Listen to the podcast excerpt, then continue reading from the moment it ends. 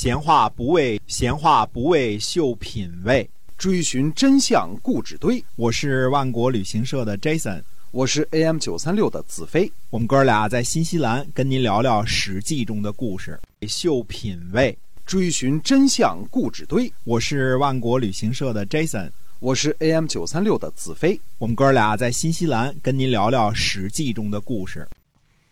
各位亲爱的听友们，大家好，欢迎呢来到我们的节目啊！我们是《史记》中的故事，每天呢来跟您分享呢，呃，在那个历史年代所发生的那些事情。好，我们今天啊继续的书接上文，来跟您讲呢这个鲁国的故事。嗯，我们说呢，齐国的军队呢，在国高的率领之下呢，到达了青啊。那么季孙氏呢，就去问冉求啊，冉求啊，现。孔夫子的弟子啊，现在是季氏的家宰。然求说呢，说您呢负责守护鲁国，让国君带着叔孙氏和孟孙氏去边境迎敌。嗯嗯，季孙说做不到啊，这 这事儿我来守护这个国土，让季孙氏让这个叔孙氏和孟孙氏去迎敌，对吧？这个做不到啊。那么冉求又说呢，说如果让孟氏和舒氏带人守护在国境之内呢？那意思就是，季氏带着国军一块儿去这个征讨，对吧？呃，季孙呢就去跟这两家商量，其他两家呢都不肯同意。说这样也不行，就是我们守护你去打仗，这样也不行。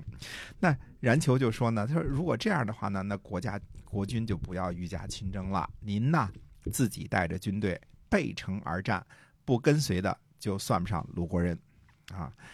鲁国的祝家族人马呢，多过齐国的兵车。就算季氏一个家族去打仗，人数上也不会输给齐国。您有什么可担心的呢？其他两家呢，不愿意出战也实属正常，因为季氏是执政家族，对吧？税都是你们家收的，对吧？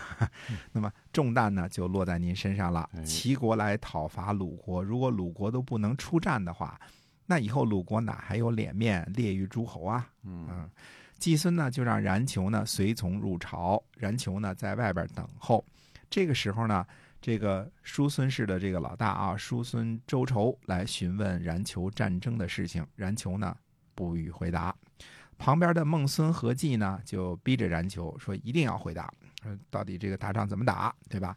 冉求说呢，说小人考虑到自己的才能才发言，估量自己的力量有多大才肯出力。叔孙说呢。你这是说我这个不够丈夫是吧？于是呢，就回去召集人马了。然求呢，等于用激将法呢，激将的这个叔孙和孟孙呢出战了。啊，孟孺子呢叫谢，率领着右军，言语做御手，秉谢为车右。但是他率领的右军呢，拖拖拉拉啊，五天之后才到达战场，迟到了五天啊。然求呢，率领着左军，管州父呢为御手，樊迟为车右。季康子就说呢，说樊迟年龄太小了，这也是孔夫子的弟子啊，樊迟啊。冉求说呢，说樊迟听从号令，年幼也没有关系。冉求呢，还带呃带领着五城的三百人作为自己的亲兵啊。最后呢，季孙总共带着七千甲士迎战齐国啊。鲁国还是当时还是有一定的力量的啊，能有七千甲士啊。那么鲁国的军队呢，在郊外和齐国的军队交战。但是呢，鲁国的军队呢不肯越过壕沟去打仗。樊迟呢对冉求说：“不是军队没有能力，是不信任您呐。因为冉求只不过是个家宰嘛，对吧？嗯，这个这个位不高权不重嘛。哎，然后呢说您呢，呃，请您呢再三申明号令，限时三刻越过壕沟。冉求呢申明号令之后呢，众人越过壕沟交战，左军呢杀入了齐军阵营。”孟孙率领的右军呢，临阵脱逃；齐军呢，在后边追杀。孟氏呢，不愿意打仗，所以呢，这个心态在这儿呢，所以就失败了啊。这个孟之策呢，在最后边殿后，其他人呢进城之后呢，他才进城。孟之策呢，不夸耀自己的勇敢，用箭矢呢抽打着这个马，说啊，说不是我。不想快点撤，是我的马走不快呀。好，嗯，孟氏的另外一个勇将呢，叫林之纽的部下就问他说：“咱们跑吗？”嗯，林之纽说：“这个，难道我们不如别人勇敢吗？”嗯，部下又问他说：“那我们停下来抵抗吗？”林之纽说：“停下来又会好到哪里去呢？”结果他就慢慢的撤退，呃被齐国人追上给杀死了。嗯呃，可见孟氏呢还是有很多勇将的，只是主帅呢没有战役，所以导致失败了。嗯虽然右军逃跑，但是左军获胜了啊、这个杀了敌方的齐国人呢八十个首级啊，八十个首级，胜利啊！嗯对于鲁国来说就是胜利了啊。啊，呃，齐国军队呢，由于遭到冉求率领的军队的冲击而溃散。夜里呢，军探报告说齐军逃跑了。嗯冉求呢请求率兵追赶，季孙氏呢不允许。看清楚啊，这个冉求是主将，想去追赶，军事上是对的，季孙氏不允许，政治上是正确的。嗯啊，孟孙呢回来之后呢，就说，他说呢，我呢虽然比不上我的御手言语，但是我比我的车右这个秉谢强。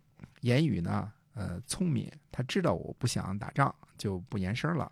可是我的车右秉谢呢，却大声的喊说：“跑啊！” 就都跑了。他说我比他强。那，可见这个不怎么地啊，这确实不怎么地。孟孙啊，嗯，呃，孟义子也是孔夫子的学生。嗯，鲁国的这个公维呢是鲁昭公的儿子啊。前面我们说那鲁昭公那主啊，战前的时候呢，他就说，他说上面呢赋税很重，不能用人，所以弄成今天这个地步。嗯呃，虽说这样呢，我还是会尽力而为的。到了打仗的时候呢，公维和他宠信的娈童汪琦同坐一辆战车上一起战死。